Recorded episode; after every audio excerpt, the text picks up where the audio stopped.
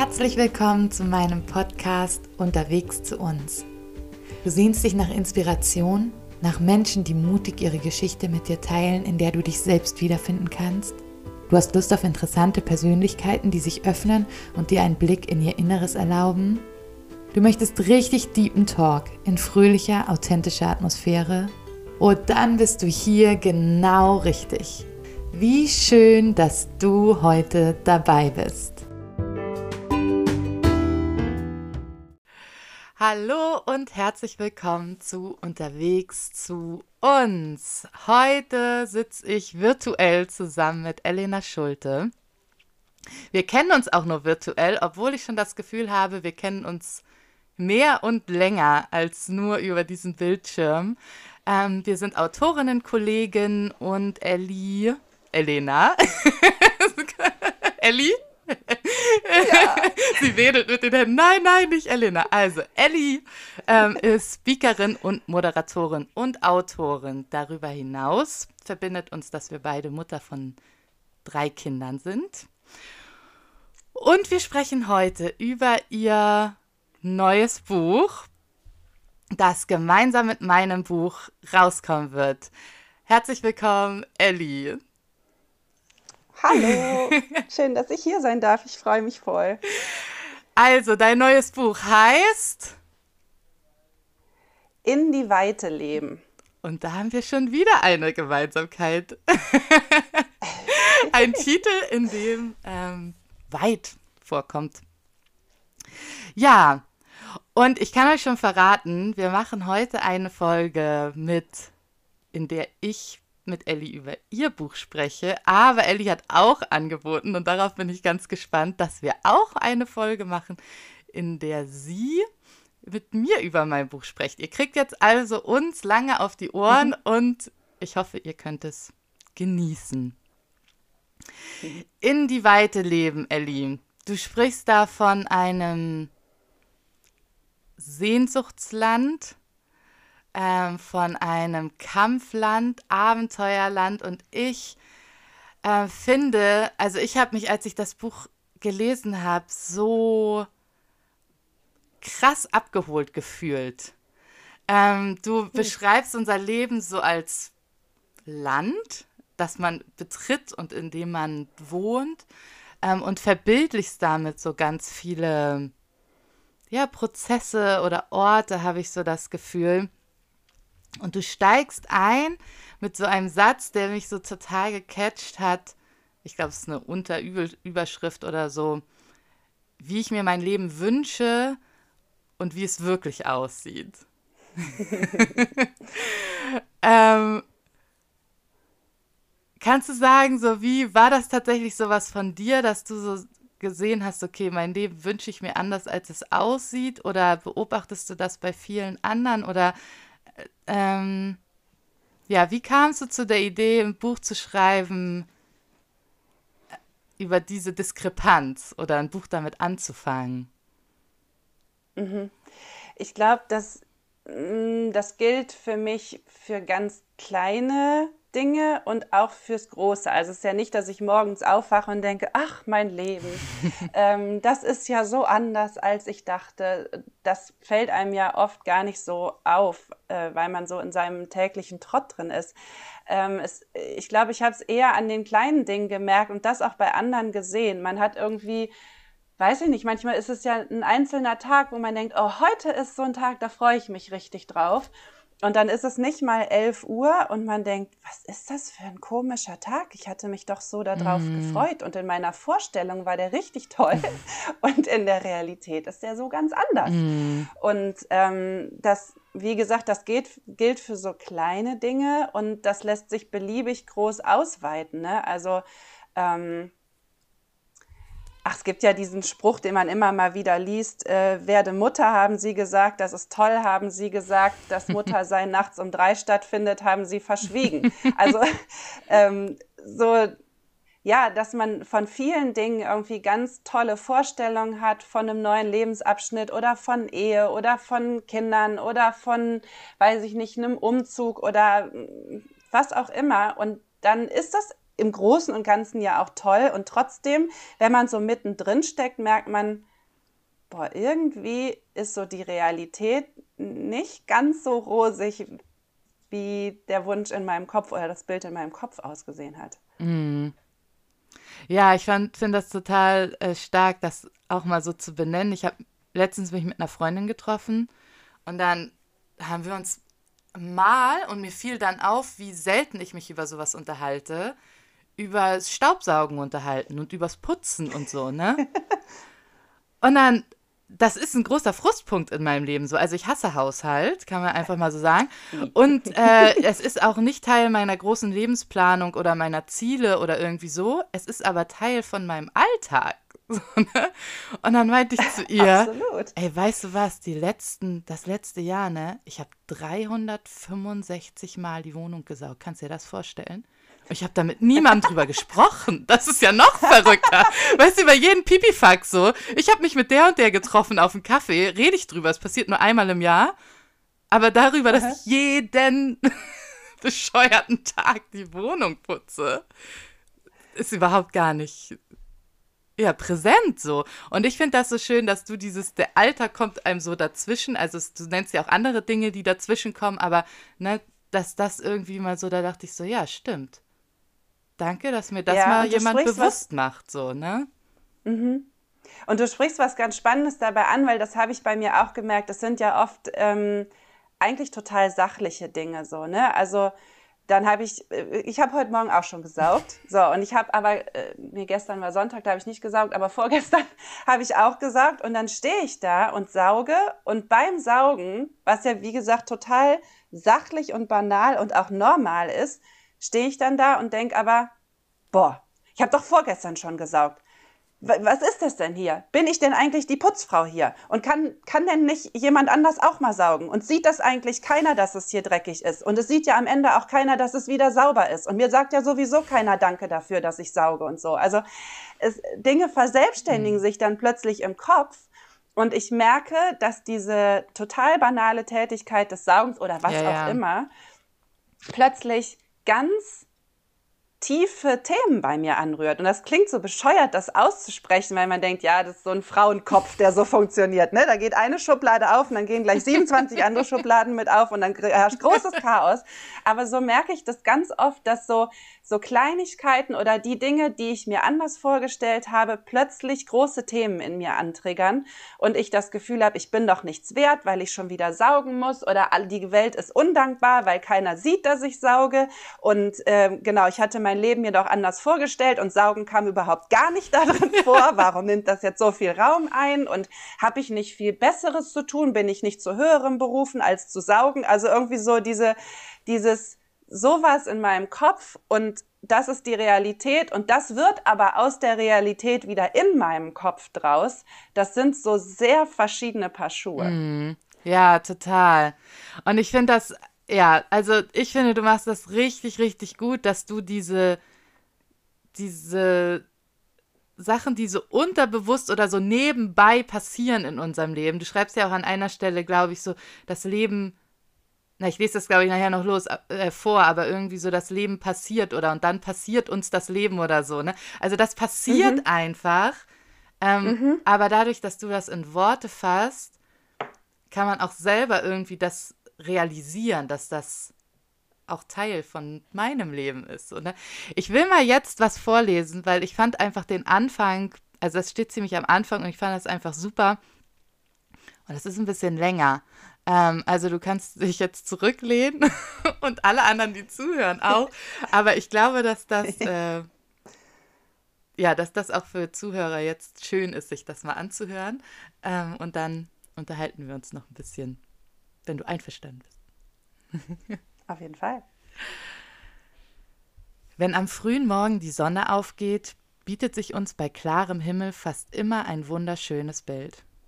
Der Horizont leuchtet in einer sich ständig wandelnden Mischung aus Feuerrot und Orange über Violett bis hin zu Zartrosé. Farben, die nur die Natur selbst zu, vermalen, zu malen mag. Felder, die sich hinter unserem Haus erstrecken, sind noch vom Tau der Nacht bedeckt, und das angrenzende Tal sieht aus, als hätte jemand eine riesengroße Kanne schneeweißen Nebels darin entleert. Auch wenn das jetzt wie die Szene eines kitschigen Heimatfilms klingt, so ist es doch nicht selten, dass ein Hase durch dieses unberührte Bild Schönheit hoppelt oder ein Reh mit seinen Kitzen kurz zum Äsen anhält. Okay, die Rehse, Rehe haben auch schon einen Abstecher in unseren Garten gemacht und die frischen Rosenknospen abgefressen. Aber das tut an dieser Stelle nichts zur Sache. Da ich ein Morgenmensch bin, stehe ich gerne früh auf, setze mich in unser noch dunkles Wohnzimmer, beobachte dieses Naturschauspiel und genieße den Frieden und die Reinheit des neuen Tages. Und nahezu jedes Mal wünsche ich mir, dass ich solche Momente konservieren könnte um sie bei Bedarf mitten im lauten, vollen und herausfordernden Alltag einfach hervorzuholen und mich in sie hineinzuflüchten. Mehr noch, ich wünsche mir, dass ich meinen lauten, vollen, herausfordernden Alltag eintauschen könnte gegen diese Stille, diese Schönheit und diese einladende Weite.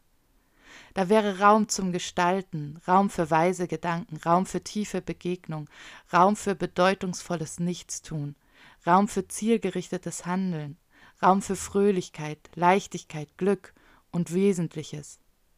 Ein Lebensland, das vor Möglichkeiten nur so strotzt. Aber machen wir uns nichts vor. Das wahre Leben hat meist wenig zu tun mit Unberührtheit, Idylle und sonnendurchflutetem Frieden. Diese Erkenntnis holt mich spätestens dann wieder ein, wenn nur wenige Sekunden später entweder ein forderndes Mama, ich bin wach von unserer Jüngsten kratzig durch das Babyfon schallt oder in der oberen Etage eine Tür knallt, weil mein Sohn und meine Tochter noch sehr unfertig für den Tag sich im Bad begegnet sind und sich erstmal ordentlich angeblafft haben. Die meisten Tage unseres Lebens gleichen eher Krisenreportagen als einem Heimatfilm. Ich überspringe mal ein bisschen etwas. Doch was passiert da eigentlich genau? Wer sind diese feindseligen Störer? Wieso haben sie überhaupt Zutritt zu meinem Lebensland? Werde ich sie je wieder los? Und wenn ja, wie? Und ist es möglich, sich in einem sich in seinem Lebensland zufrieden und erfüllt zu entfalten, auch wenn noch nicht jeder Kampf beigelegt wurde? Ich möchte dich auf den folgenden Seiten einladen, mich durch verschiedene Länder zu begleiten. Das heißt, eigentlich ist es ein und dasselbe Land und wir wollen es lediglich aus verschiedenen Perspektiven beobachten. Ich glaube, das ist ziemlich die Einleitung, aber das ist mein äh, Lieblingsteil fast, weil, weil es für Schön, dass der auf den ersten fünf Seiten schon abgefrühstückt ist. naja, es ist jetzt der Lieblingsteil insofern, dass ich krass so gedacht habe, so alter Schwede, sie kennt mein Leben, so sie, sie kennt mich. Ich wünsche mir das auch. Und es war mir halt gar nicht so richtig bewusst, dass ich so, ähm, dass diese Diskrepanz so hoch ist in mir und dass auch daher viel mhm. Frust rührt, also halt dieser Staubsaugfrust mhm. zum Beispiel, ne? Was ich auch total wertvoll finde in deinem Buch ist, dass du so beide Seiten der Medaille ansprichst. Also du sagst an manchen Stellen so, ne, irgendwie ist es jetzt an der Zeit, mich, meine Gedanken auf das Positive zu richten und mich positiv einzustellen und diesen Herausforderungen zu begegnen, ähm, indem ich mich richtig fokussiere und mich nicht von den negativen Gedanken überrollen lasse, so. Und lässt aber auch gleichzeitig stehen, dass es eben auch sein kann, dass es an der Zeit ist, diese negativen Gefühle wahrzunehmen hinzugucken, mhm. was sie mir sagen wollen.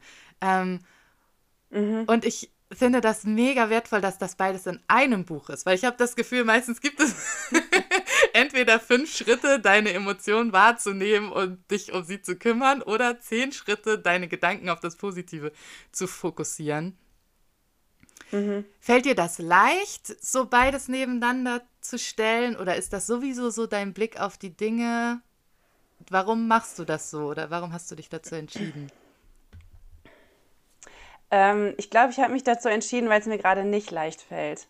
Ähm, ich kann mich total leicht im Negativen verlieren und muss mich dann echt manchmal selber so ein bisschen einfangen. Ne? Also gerade in meinen Gedanken. Vielleicht merkt man mir das nach außen hin nicht so an, weil ich echt auch versuche, viel Positives zu zu auszustrahlen, aber so in meinem Kopf, ne, das eine ergibt das andere und dann äh, sehe ich die To-Do-Liste und dann noch irgendwas und noch irgendwas und dann will auch noch ein Kind irgendwas von mm. mir und irgendwie so, ne, und dann äh, wird alles immer schlimmer und der Berg immer größer und das Loch immer tiefer und das Schwarz immer schwärzer so.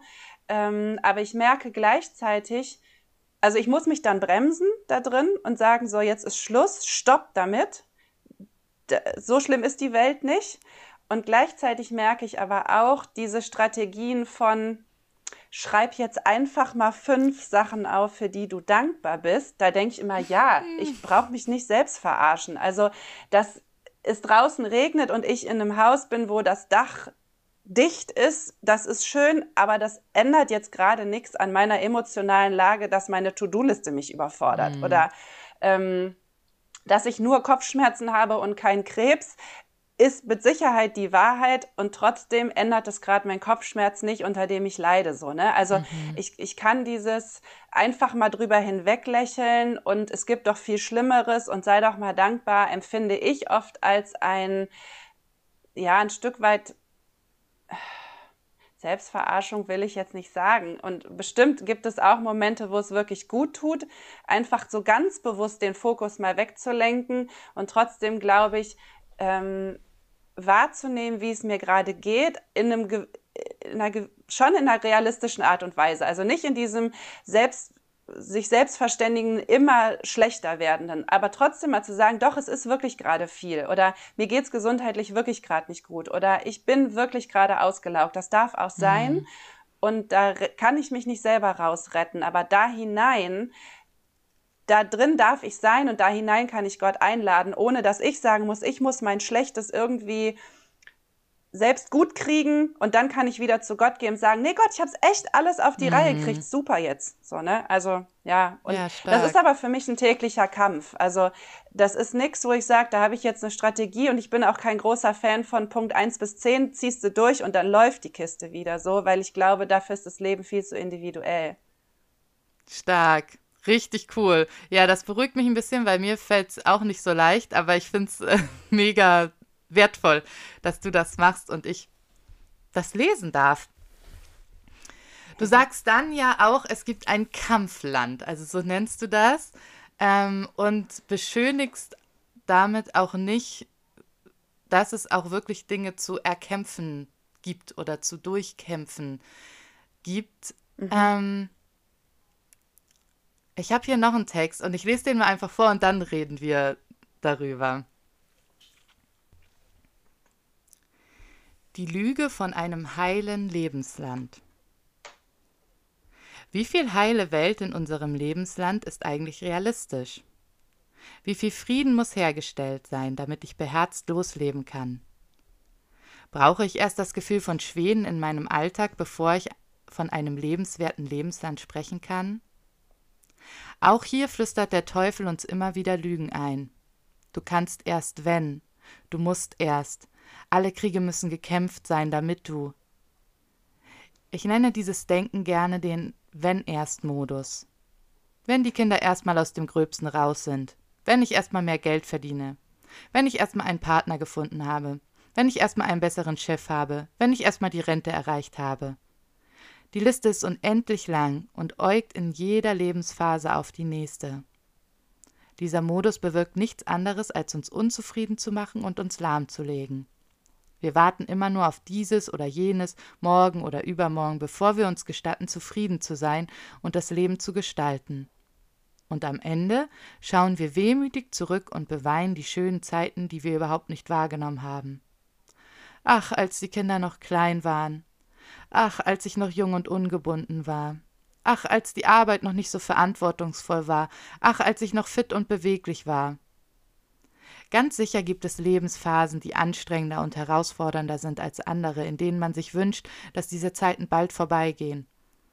Und bestimmt ist es auch nicht schlimm oder verkehrt, sich auf Dinge zu freuen, die in der Zukunft liegen, und von Möglichkeiten zu träumen, die besonders verlockend klingen. Aber das sollte kein Grund oder gar keine Entschuldigung dafür werden, im Moment nur mit angezogener Handbremse zu leben.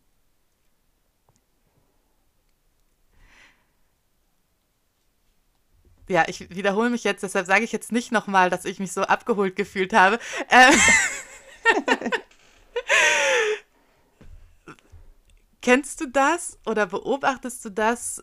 Ja, offensichtlich, aber kennst du das aus deinem Leben, dass du so denkst oder die Zukunft größer wird oder die Vergangenheit größer als die Gegenwart? Total. Ähm, ja, also im Prinzip ist es wirklich so, wie es da ist. Und ich, ich denke dann oft, naja, ich habe es ja aufgeschrieben, deswegen müsste ich es ja jetzt verstanden haben. Ne? Und äh, auch ich da. mit der Expertin. ja, genau. Alles, was man schreibt, hat man ja selber schon verstanden. Nicht, leider. Ähm, Nee, auch da ist es das Kleine und das Große, ne? dass man denkt, oh, wenn der Tag heute geschafft ist, morgen wird es besser. Und äh, wenn die Woche geschafft ist und wenn der Lebensabschnitt geschafft ist und wenn erstmal dies oder das, ähm, und das, das ist eine Lüge, das ist ein Trug. Also, weil ich irgendwann ja mein ganzes Leben so gelebt habe, dass ich nur noch, ähm, ich lebe auch die einzelnen Dinge dann so, dass ich sie nur lebe wie, wie Programmpunkte, die geschafft werden müssen. Mhm. So jetzt muss ich den Podcast mit der Sarah aufnehmen und danach äh, fahre ich dann dahin und so. Also es ist, ist nur so ein Abhaken, eins nach dem anderen. Und ich bin aber im, gar nicht mehr im Moment. Mhm.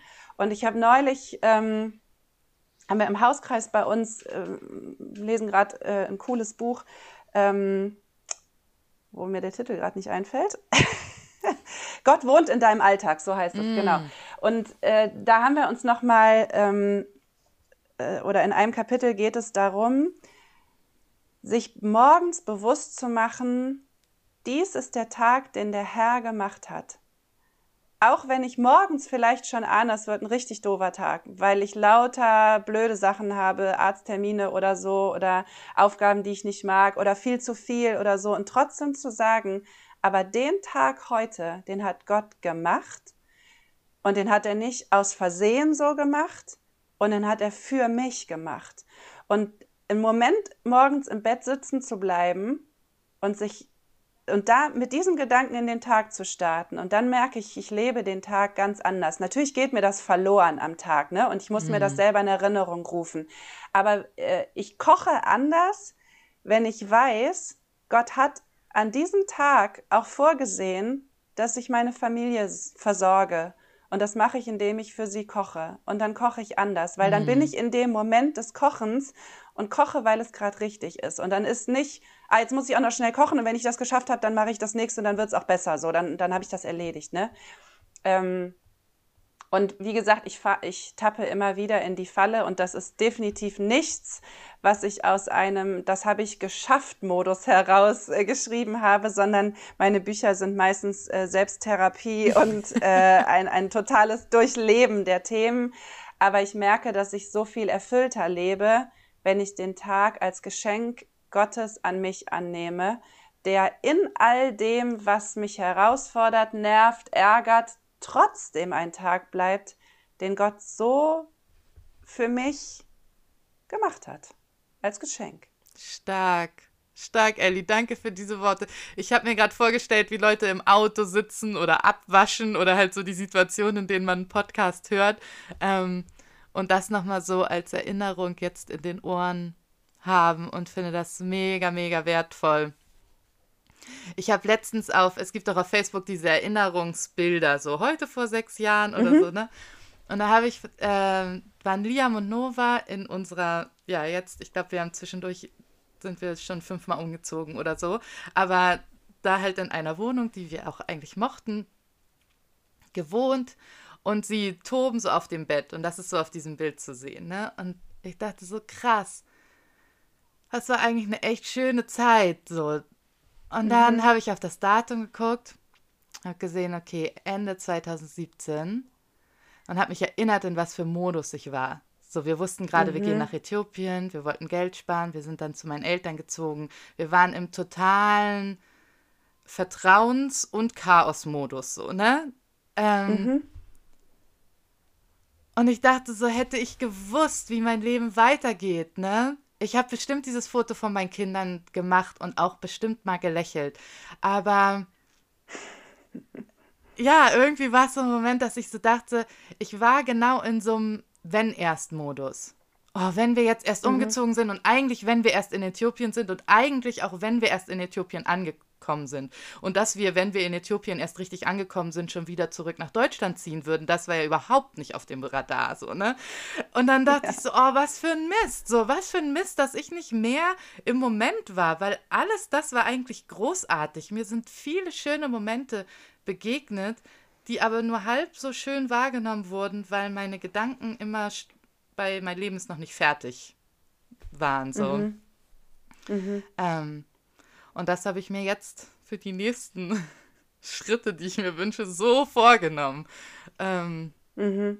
Und das Problem sehe ich auch darin, wenn ich so mein Leben lebe, werde ich viel offener dafür, auf die Leben von anderen zu gucken und ständig zu denken, denen geht es ja viel mhm. besser. Die haben ja das, was ich nicht will, weil diese, diese Unzufriedenheit über mein eigenes Heute ähm, öffnet Tür und Tor dafür, alles um mich herum als besser zu erachten als das, was ich gerade habe. Und das ist genau wieder das, ähm, was ich am Anfang auch meinte.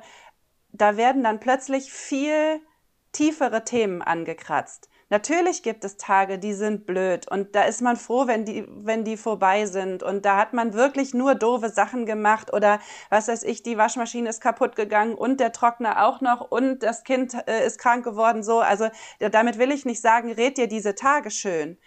Aber ähm, ich komme auch da wieder in so einen Modus, dass ich denke, was heißt ich, bin ich es Gott eigentlich nicht wert, besser auf uns aufzupassen? Oder habe ich denn nicht genug dafür gearbeitet oder mich investiert, dass wenigstens die Waschmaschine heile bleiben könnte?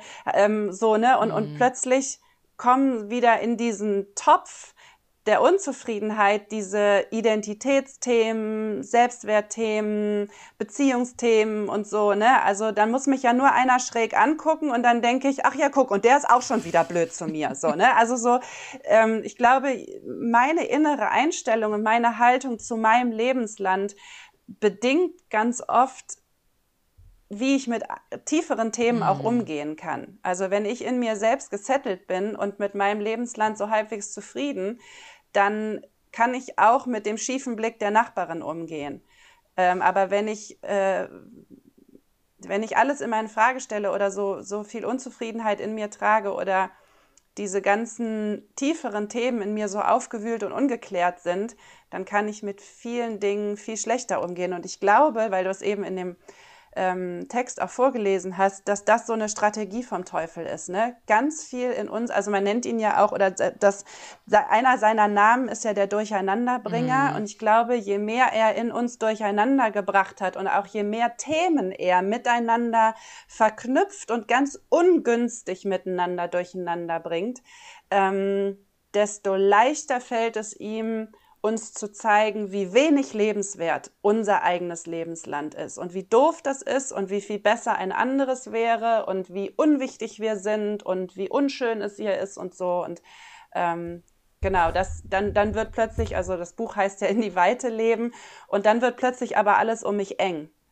weil ich nur noch Grenzen sehe und nur noch Dinge, die mich stören und nur noch Baustellen und nur noch verbrannte Felder und so, ne? Und dann ist plötzlich nichts mehr schön und auch nichts mehr, wo ich denke, das ist toll, das will ich gestalten und das liebe ich an meinem Leben, ne?